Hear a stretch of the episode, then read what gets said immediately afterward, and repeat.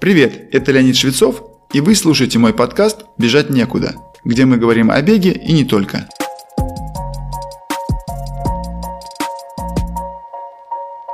В чем и как бегать в холодное время года? Хочу сразу отметить, что в тему сегодняшнего выпуска поставлена не зима, а именно холодное время года.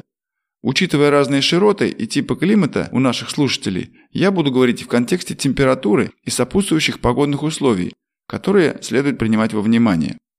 Хочу сразу упомянуть одну фразу, которая всегда поддерживает меня и, я уверен, послужит мотивацией многим бегунам, когда надо принять решение – выходить на пробежку или остаться дома. Чего ж греха таить, даже в хороших условиях для кого-то это непростая задача. А когда на улице минус, да еще с осадками, то вам еще больше захочется остаться дома. Так вот, мне и многим моим друзьям помогает фраза «Нет неподходящей погоды, есть неподходящая экипировка». Конечно, здесь тоже надо помнить о здравом смысле. Если на улице метель и минус 20, пожалуй, стоит заменить длительный бег на кросс-тренинг или просто перенести его на следующий день. В большинстве других случаев можно подобрать одежду и обувь, в которой будет и комфортно, и безопасно. Но, прежде чем перейти к рассказу о том, в чем и как бегать в холода, хочу немного остановиться на ошибках, совершаемых бегунами в осенне-зимний период. Итак, ошибки бегунов во время холодного сезона. Главная ошибка – системная, а именно решение вообще не бегать зимой. Либо совсем, либо бегать только на тредмиле.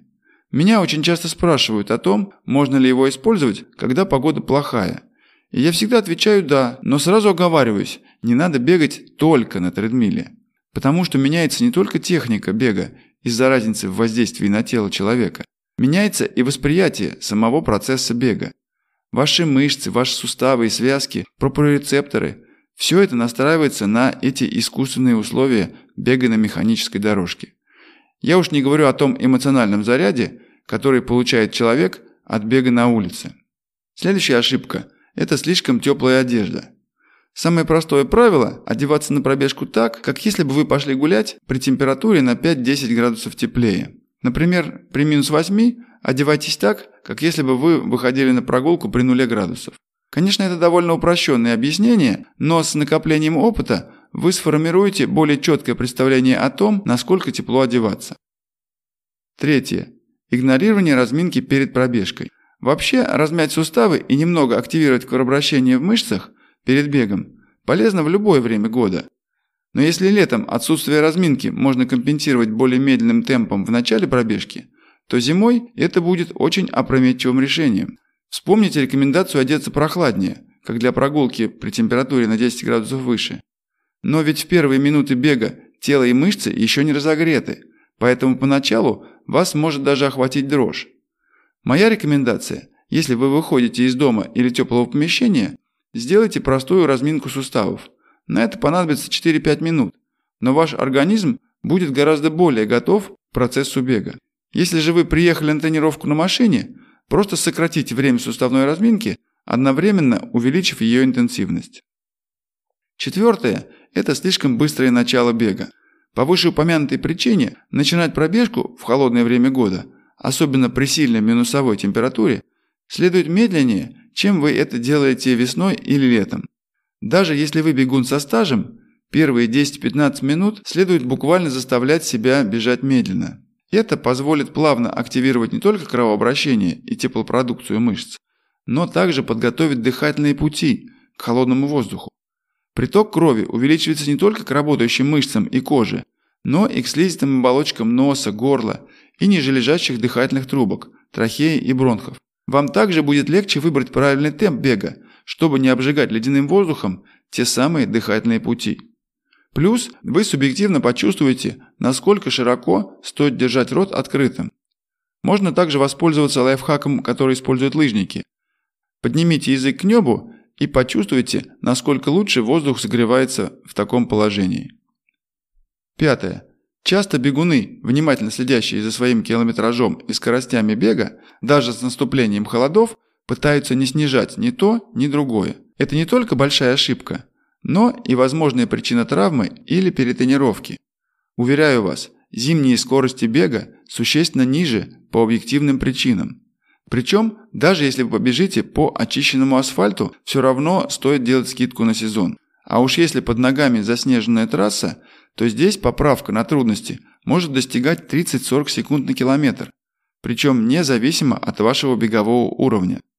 Например, в пору моей профессиональной карьеры скорость бега на уровне пано у меня была где-то между 3.03 и 3.15 на километр, в зависимости от периода подготовки. Но это только если бежать летом по стадиону или ровному асфальту набережной. Зимой же это запросто могло быть 3.30 и даже 3.40 минут на километр. Особенно если я делал такую тренировку в лесу. Если экстраполировать то же самое на длительный бег, то здесь коррекция состоит в длительности бега. Например, ваш длительный бег весной или летом был 28 километров в темпе около 5 минут на километр. И это составляет 2 часа 20 минут то зимой те же 28 километров могут запросто растянуться на лишних 20-30 минут. И если вы не ультрамарафонец, то такое увеличение продолжительности тренировки выходного дня, скорее всего, не пойдет вам на пользу. Поэтому я рекомендую планировать зимние тренировки по времени, а не по расстоянию. Собственно, я сам поступаю именно так, как и наши тренеры в школе бега. Шестое.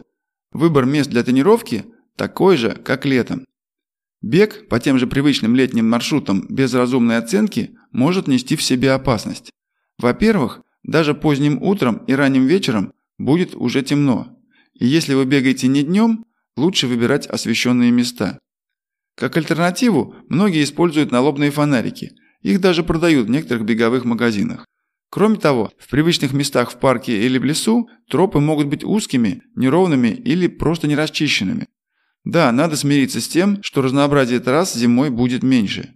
Но это дело привычки. Например, мне в период подготовки к зимним или весенним марафонам приходилось наматывать длительный бег по кругу длиной от полутора до трех километров. А это ни много ни мало. Как правило, было 30-32 километра, то есть больше 10 кругов. Конечно, это не было всю зиму, а только если накануне был, например, сильный снегопад. Иногда надо выбирать монотонность в угоду безопасности. Седьмое. Игнорирование гидратации или, попросту говоря, восполнение жидкости. Рекомендация пить летом, во время или сразу после тренировки, выглядит логичной и естественной, ведь мы потеем, да и просто нам хочется охладиться. Зимой жажда не так выражена, поэтому бегуны зачастую не задумываются об этом. Между тем, интенсивность потения в холоде несущественно меньше, а при избыточном утеплении иногда даже может быть больше. Кроме того, морозный воздух сам по себе более сухой, и тело теряет воду с дыханием. Когда в пору моей молодости ветрозащитный слой одежды не был таким технологичным, как сейчас, у меня за время полуторачасовой пробежки могло накопиться 2-3 пригоршни иния в рукавах и вдоль нижней резинки куртки. Этот иней был ничем иным, как конденсатом пота за время тренировки. Итак, как же выбирать одежду для бега и стратегию тренировок, чтобы избежать этих ошибок и получить наибольшую пользу? Как вы уже наверняка догадались, в первую очередь следует всегда помнить о безопасности, а она начинается с экипировки. Экипировка состоит из одежды и обуви, но не только, и я расскажу и об этом. Простой и вместе с тем важный принцип выбора одежды – это многослойность. Уже с температуры ниже плюс 10 градусов – Имеет смысл надевать на верхнюю половину тела как минимум два слоя одежды, а при необходимости, например при сильном ветре и осадках, добавлять третий слой. Сразу скажу, что на беговую и любую другую тренировку не стоит надевать одежду из натуральных тканей. Я очень люблю хлопок, шерсть и лен в своем гардеробе, но для спорта это не лучший выбор. Современная текстильная промышленность производит синтетику очень высокого качества, имеющего свойства утепления, водоотведения и противотрения. Пусть эти термины не совсем привычны для нашего слуха, главное, что это есть в нашем распоряжении. От вас требуется только внимательно изучить этикетки, когда вы будете выбирать одежду в магазине или описание ее на сайте. Производители очень часто облегчают задачу, маркируя свою продукцию словами First Layer – первый слой, Water Resistant – водоотталкивающий, или Windproof – ветрозащитный, или какие-то такие подобные подсказки. Итак, первый слой одежды имеющий непосредственный контакт с кожей, обычно плотно прилегает к телу. Это позволяет исключить чрезмерное трение и продувание холодным воздухом с таких мест, как кисти рук, стопы и воротник. Иногда эту одежду называют термобельем. Но при покупке обратите внимание, чтобы это было термобелье именно для спорта, а не для прогулок. Последнее может быть чересчур теплым. Главное свойство первого слоя – это водоотведение, чтобы влага от тела не накапливалась в ней, а отводилась наружу. Тогда вы будете чувствовать себя по максимуму в сухости. Помните, что совсем сухой кожа вряд ли останется. Все-таки это спортивная активность. Но это точно будет лучше по сравнению с тем, как я чувствовал себя где-нибудь году в 90-м, когда после тренировки снимал свою хлопковую футболку и мог выжать из нее 100-200 мл пота. Меня аж до сих пор в дрожь бросает. Насколько хорошо ваша одежда выводит пот, можно судить, сравнивая первый слой со вторым после тренировки. Первый должен быть более сухим на ощупь. Если первый слой, как правило, довольно тонкий, то второй должен быть толще и сидеть свободнее. Его назначение – утепление. И в зависимости от окружающей среды и силы ветра, он может варьироваться от обычной футболки с длинным рукавом при плюс 5 до 0 градусов и до толстого флиса при минус 10 и ниже. Помимо толщины второго слоя, надо учитывать плотность ткани. Здесь выбор остается за вами и должен основываться на вашем опыте. В этой связи хочу высказать свое мнение. В разных ресурсах по поиску, как одеваться на зимнюю пробежку, можно найти целые таблицы, рекомендующие надевать определенные виды одежды, включая те самые слои. Однако это рекомендации отдельных производителей или магазинов спортивной одежды, либо спонсоров сайта информатора. При всем моем уважении к таким источникам, я все же рекомендую каждому исходить из своего опыта и предпочтений. Мы все по-разному переносим холод, и уже через 2-3 недели регулярных пробежек вы будете лучше понимать, что выбрать для каждой конкретной погоды и температуры. Я рекомендую иметь один комплект первого слоя и как минимум три для второго, один или два для третьего. В качестве третьего слоя выступает ветро- и влагозащитный костюм. Если на улице дождь и ветер, они защитят ваше тело от погодных напастей. Именно в этом слое важна так называемая мембранность, или способность пропускать влагу наружу и не пускать ветер и дождь внутрь. Оставим химической промышленности заботу думать о том, как этого достичь. Главное, что это у нас есть. Причем есть такие мембранные ткани, на которые можно вылить ведро воды, и она стечет без остатка. Правда, бегать таких жарковато, но она хорошо подходит для прогулки или бега в минус 25, особенно с ветерком. Правило трех слоев относится к верхней половине тела. Ноги, как более динамичная часть нашего тела, всегда теплее. Поэтому в большинстве случаев при отсутствии ветра и осадков можно обойтись одним слоем, только выбирать его толщину адекватно температуре. Опять же, некоторые производители маркируют рекомендуемую температуру, но помните о своих предпочтениях. Если низкая температура сопровождается ветром, дождем или снегом, имеет смысл поверх теплых тайцев надеть мембранные штаны. Удобно сразу купить ветрозащитный костюм, но штаны надевать только в случае необходимости. В продаже бывают штаны, имеющие ветрозащитный слой только на передней стороне, они могут понравиться быстрым бегунам, кому нужна адекватная защита и при этом свобода и высокая амплитуда движения ног. Не забывайте пользоваться преимуществом многослойности. Если вы чувствуете, что вам становится жарко или просто дискомфортно, вы всегда можете снять второй или третий слой и повязать его на поясе, спокойно продолжив пробежку. Помните, что важно защитить отдельные сегменты ног. Ахиллово сухожилие очень чувствительны к холоду, Некоторые легкоатлеты раньше даже использовали манжеты домашней вязки из обычной или пуховой шерсти, чтобы держать нижнюю половину голени в тепле. Да, именно нижнюю половину голени, так как ахилл имеет не только сегмент с круглым сечением сразу над пяткой, но и плоскую часть поверх камбаловидной мышцы. Это хорошо знают бегуны, имевшие проблемы с ахилловым сухожилием. Сейчас достаточно купить длинные носки или гетры и прикрыть их теплыми штанами. В ветреную погоду желательно также защитить коленные и тазобедренные суставы, но с этой задачей справятся обычные ветрозащитные штаны. Шапочку тоже желательно выбирать спортивную, имеющую утепление по кромке и закрывающие уши. А для совсем морозного дня ее лучше дополнять лыжной балаклавой или бафом. Эти два аксессуара защитят уши, щеки и подбородок. Лыжники используют эти элементы одежды регулярно. Баф вообще можно иметь в количестве двух единиц, один для защиты ушей и щек, а второй – шеи и подбородка. Кстати, перчатки тоже нужны теплые. Причем при морозе минус 10 я предпочитаю варежки. Все-таки кисти рук подвержены замерзанию более всего. Обувь. Этот элемент вызывает наиболее интенсивные обсуждения. На первый взгляд, лучше всего на роль зимней обуви подходят трейловые кроссовки, имеющие мембрану под названием Gore-Tex или подобную. У каждого производителя в арсенале имеется как минимум одна-две модели с такой специализацией. А такие, как, например, Соломон, вообще выпускают целую линейку обуви для минусовых температур. Но у меня есть свой опыт и свое мнение. В утепленных кроссовках нет большой необходимости. Я отбегал практически всю карьеру в обычных кроссовках. Просто на случай зимы имел две пары на полразмера больше, чтобы была возможность надеть более теплые или толстые носки. Вот что действительно беспокоило меня в зимнее время, так это скользкое покрытие под ногами. Поскольку скорость бега марафонца высокого уровня находится около 4 минут на километр и даже быстрее, то важной характеристикой, влияющей на качество тренировочного занятия и безопасность, является сцепление с поверхностью. Когда на рубеже нулевых ASICS сделал первую модель с остальными шипами на подошве, я в полной мере оценил это. У меня и до этого были шипованные кроссовки финской фирмы Sarva, которая производит оборудование и экипировку для ориентирования. Но по ощущениям на ногах они немного напоминали галоши. В то же время возможность контроля поворотов и торможений оказались настолько впечатляющей, что я быстро оценил это преимущество. Да, определенное утепление верх кроссовок было приятным дополнением, но как раз это можно было компенсировать более теплыми носками. Все же помните, что стопы должны быть в тепле, и кроссовки с тонкой дышащей сеткой не подойдут для бега по снегу. Руководствуйтесь здравым смыслом и выбирайте кроссовки с более плотным верхом. Практический вывод из моего опыта такой. Если у вас есть доступ к тропам и трассам с расчищенным асфальтом, то особой необходимости в специальной зимней обуви нет.